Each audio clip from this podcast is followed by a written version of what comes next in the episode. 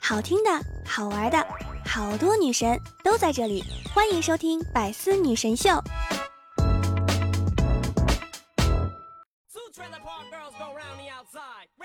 Hello，各位段友，欢迎您收听《百思女神秀》。那我依然是你们的肤白貌美、声音甜、帝都白美就差富的小六六。转眼间呀，九月又过去一周了，距离周末呢还有四天，距离中秋啊还有十四天，距离国庆假期呢还有二十五天。记得李大脚跟我说过呀。那年中秋国庆连休，他坐火车回到家，一进门就看到他爸妈耷拉着脸，说道：“又是一个人回来的，进屋吧，吃饭吃饭。”吃着饭，他爸在那儿说：“我告诉你啊，咱们老李家指着你传宗接代，你如果明年还是一个人，就别回来了啊，知道吗？不许进这屋。”李大脚哭着就走了。一年呀，很快就要过去了，马上又要到十一国庆节了，这可怎么办呀？没有对象啊！于是李大脚就找到了王美丽。美丽啊，跟你商量个事儿，你今年国庆回老家吗？不回呀，今年我连春节都准备在北京过了。美丽啊，今年国庆就别在北京过了，国庆正是秋天。我们家是养牛羊的，今年呀是牛羊肉最肥的时候，跟我回家，我陪你一起过国庆，好不好？王美丽一听有吃的，那还不好。王美丽又说道：“那你能报销来回的车票钱吗？”哎，没问题，走吧。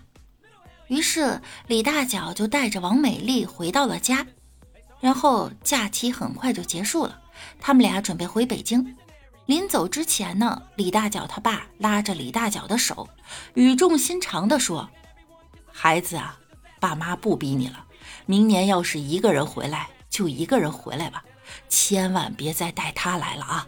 咱家这牛羊肉啊，都快吃没了。”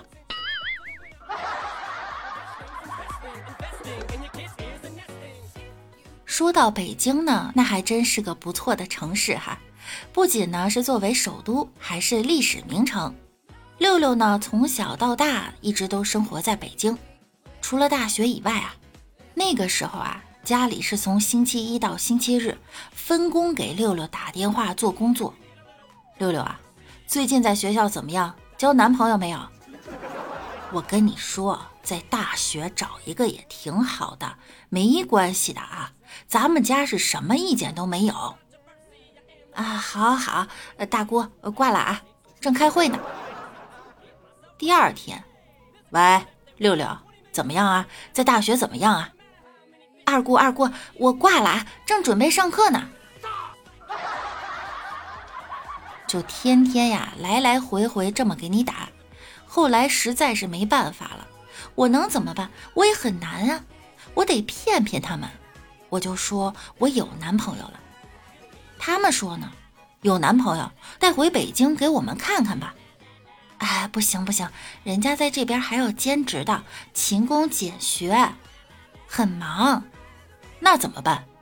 这样吧，我给你们寄点照片回去，你们先解解馋吧。我上哪儿弄帅哥的照片呢？对了，网图不是有一大堆吗？于是啊，我就把我网上那些帅哥的照片啊，都发给我爸、我妈，还有我几个姑姑，给他们寄。他们看见可高兴了，但是呢，很快他们就产生怀疑了。要说呀，还是我大爷是最有智慧的一个老人。他给我打电话：“六六，你老给我们寄照片，这个小伙子是不是兼职很多工作呀？你你怎么怎么看出来的？”你看你寄的这个照片啊，上个月他还当家教，怎么这个月当健身教练了啊？哎，这也是没有办法的事儿。不过好在用这一招呢，还是拖了很久很久。今天呢，六六也已经大学毕业了，我也该好好坦白了。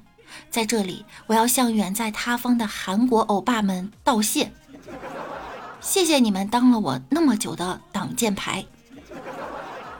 得亏我大爷没从电视上看见你们。其实一个人单身太久呢，就会变得非常的寂寞，寂寞到呢头发都觉得你出家了。一种幽怨之气油然而生。有一次去绍兴，你们知道吧？绍兴有一种女儿红，是从女儿出生就弄一坛子那个绍兴黄埋在地里面，埋在酒窖里面，等女儿出嫁那天呢，十八年拿出来。那次去绍兴啊，也是当地接待，来来，六六尝尝我们的绍兴女儿红。我一看女儿红，这是普通的十八年的，紧接着看到一个 VSOP，这就是三十年的了。最最可怕的是看到一个叉 O，这女的是有多悲催，五十年也没嫁出去。最后端上一个镇店之宝，导游说啊。来来来，尝尝这个吧。这什么呀？这是百年陈酿。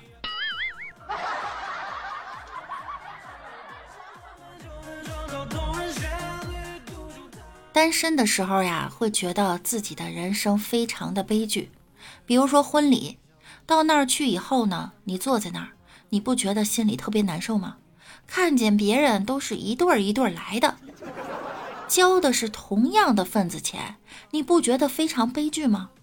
后来我意识到这点之后啊，再有婚礼人家找我，我就会拿起电话本，找一个多年没联系的女同学，给她打过去。喂，最近忙什么呢？我请你吃个饭吧。参加了那么多婚礼之后啊，每次都花那么多份子钱，然后你也吃不回来。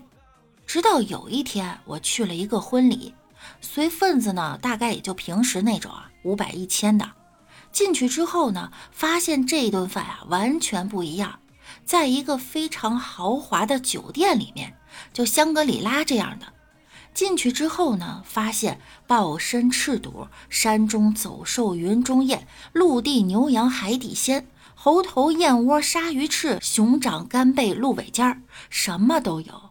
我的天哪！哎呀，就吃吧，吃完以后特别开心。最后临走的时候，拉着新娘的手说：“姐妹啊，你这顿饭啊太过硬了，下次你结婚的时候记得还叫我啊，记住了吗？”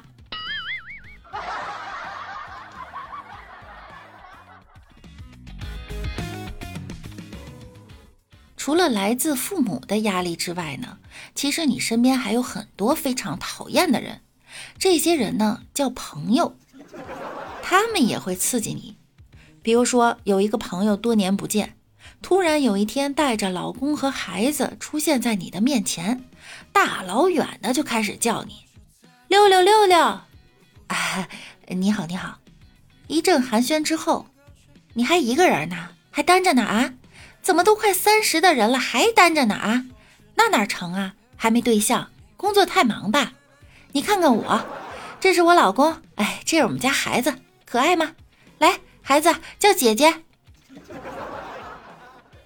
这可是我多年的好闺蜜，你说这个时候你有多尴尬？你怎么办？这个时候呢，当然得用一些有技巧的方法去报复她。但是呢，你还不能直说，直说呀就没意思了，而且啊容易打起来。你必须说出一句她根本挑不出毛病的话，但是呢，能让她和她老公听了都很难受，是吧？孩子抱过来，来叫姐姐，叫姐姐。我直接呢把孩子接过来，说啊，哎，你看这孩子长得真漂亮，长得真像他爸。然后呢，看着她老公，问他一句，你觉得呢？这话一点毛病都没有，是吧？但是他俩回去呢，肯定得打架。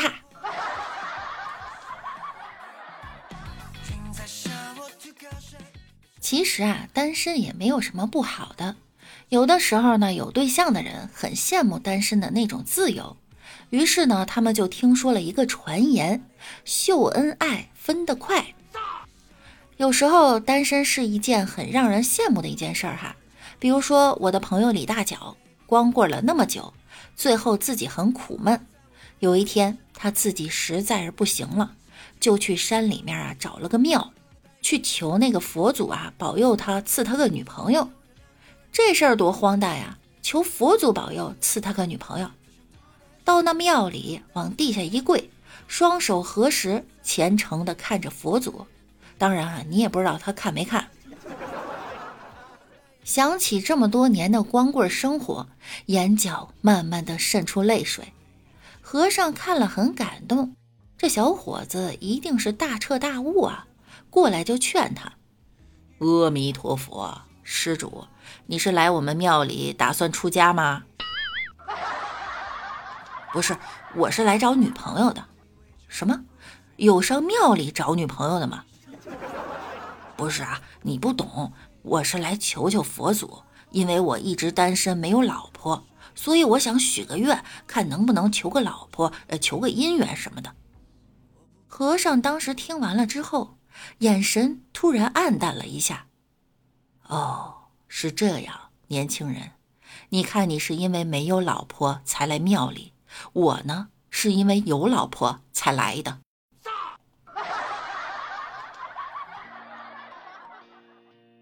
当你没有对象的时候啊，你是一个人逍遥自在，想干嘛干嘛。有一天你有了对象，或者你结婚了，你就会发现呀，突然这个世界全变了。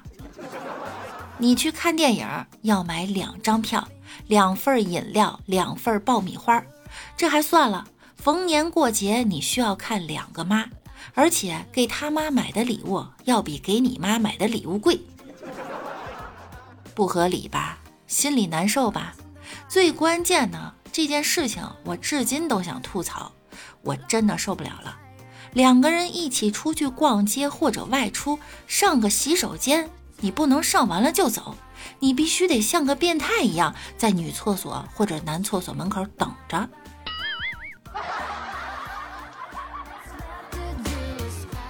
再说说李大脚哈。光棍节这天呢，买了好多光棍节的节日用品，什么防狼喷雾剂呀、求姻缘的小本儿啊、桃花水晶啊，买了好些这些东西。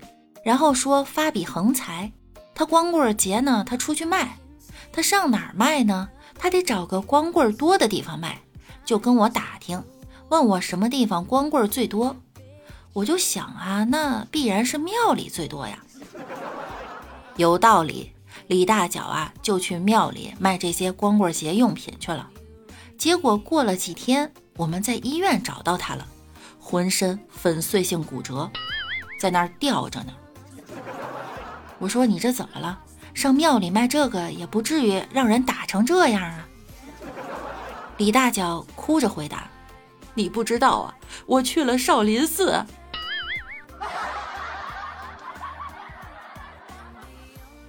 王美丽啊，有个表弟，他家是卖西瓜的。卖西瓜没什么呀，而且他卖西瓜很赚钱。他是怎么弄的呢？家里啊有一个大菜窖，每年夏天结的西瓜呀，搁到菜窖里储存到冬天再拿出来卖，就会翻几倍的价钱。但是呢，他就不会跟别人说。每次一有女生问啊，你家是做什么的？他就说呀，我们家是卖西瓜的。当时这档次啊，就有点 low 了。所以他就很困扰，他就问王美丽：“姐怎么办？”王美丽说：“你也不是没有钱，你家境这么好，是吧？你老说你是卖西瓜的，别人瞧不上你。你这样说，你们家不是有个菜窖吗？夏天的西瓜拿回来存进去，然后冬天拿出来能卖钱。哎，你要说你是做期货的。”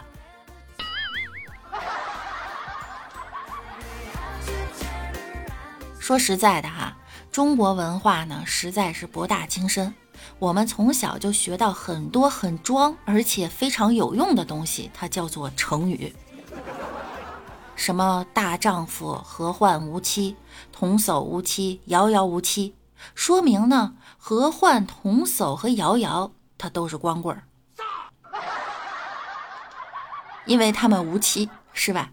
这说明我们中国从很早开始就有过这个节的习惯，叫做光棍节。其实光棍呢，不光是男生，有些女生现在叫什么女光棍是吧？六六呢和王美丽其实都算女光棍，但是王美丽的年纪大一点，实在是没人要哈。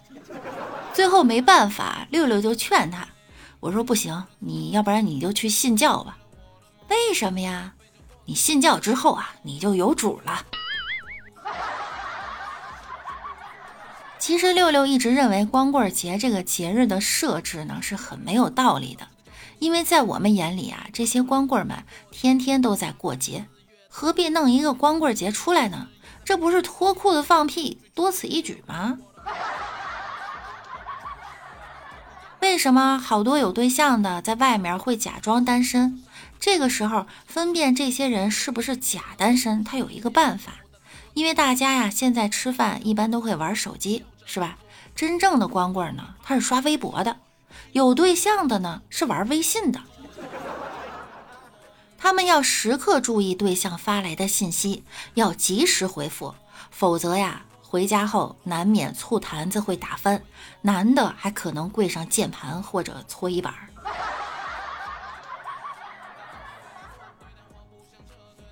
好啦，本期的节目呢，到这里又要跟大家说再见了。想要听到更多段子的朋友呢，可以在喜马拉雅搜索万事屋，点击订阅并关注我，我是主播六六。那我们下周再见喽，拜拜。心里善良的人，从什么时候开始变成被同情心泛滥呢？